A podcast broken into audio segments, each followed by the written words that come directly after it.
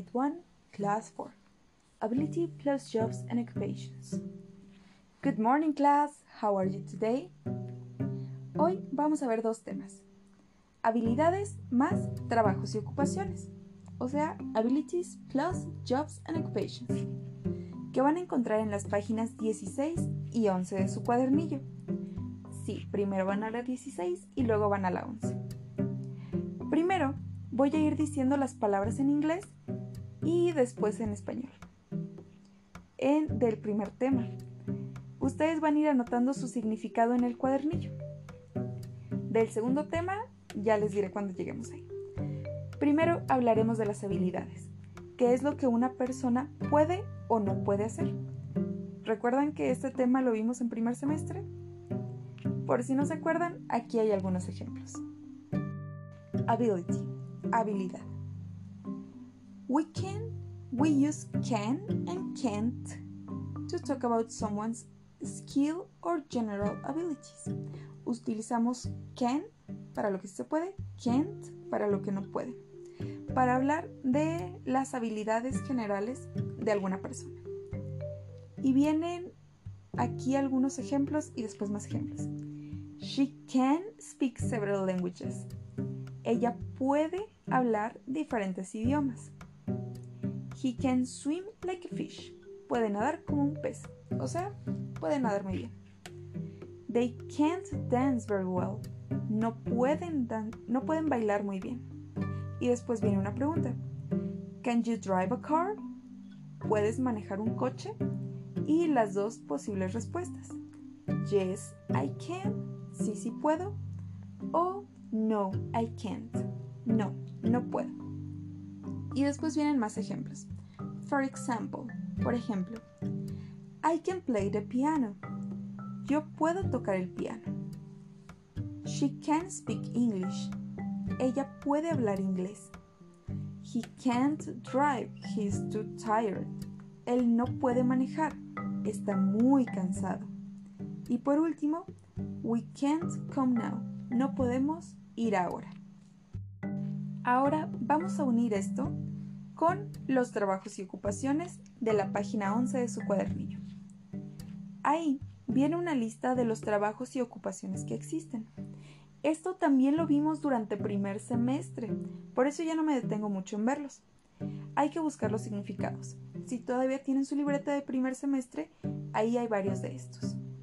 Lo que vamos a ver es en el último cuadro que dice Word Partnership, que son palabras o frases que siempre van de la mano y hacen que lo que digamos tenga sentido. Bueno, en su página 11 viene al principio Jobs and Occupations. Son trabajos y ocupaciones. Y vienen algunos, por ejemplo, actor, un actor, architect, un arquitecto, clown, un payaso, lawyer, un abogado, nurse, una enfermera, uh, photographer, un fotógrafo. Y bueno, ahí vienen una larga lista de em, trabajos y ocupaciones. Aquí chicos hay que recordar que en Estados Unidos no está tan marcado como en México el género.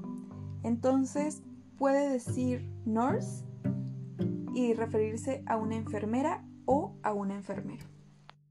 En esa parte la tenemos un poquito más sencilla. Bueno, ahora sí, a lo que vamos. Hasta el final dice Word Partnership, que son las palabras o frases que normalmente van juntos.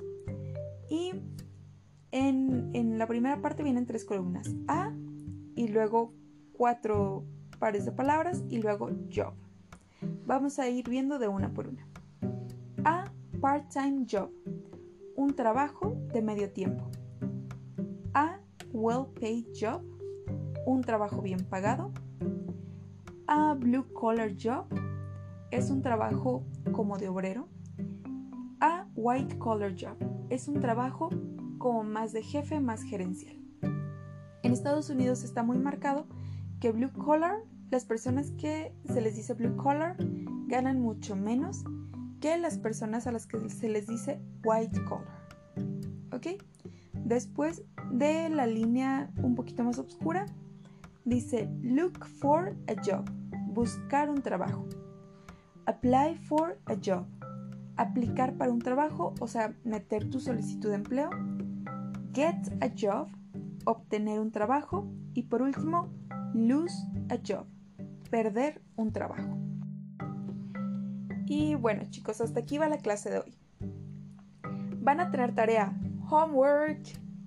Van a tomar cinco trabajos u ocupaciones de los que vienen en la lista y van a escribir qué es lo que pueden hacer estas personas. En la publicación les voy a poner un ejemplo, pero obviamente el ejemplo que les dé yo ya no lo pueden poner como su tarea. Esta tarea la van a escribir en su cuadernillo y en los comentarios.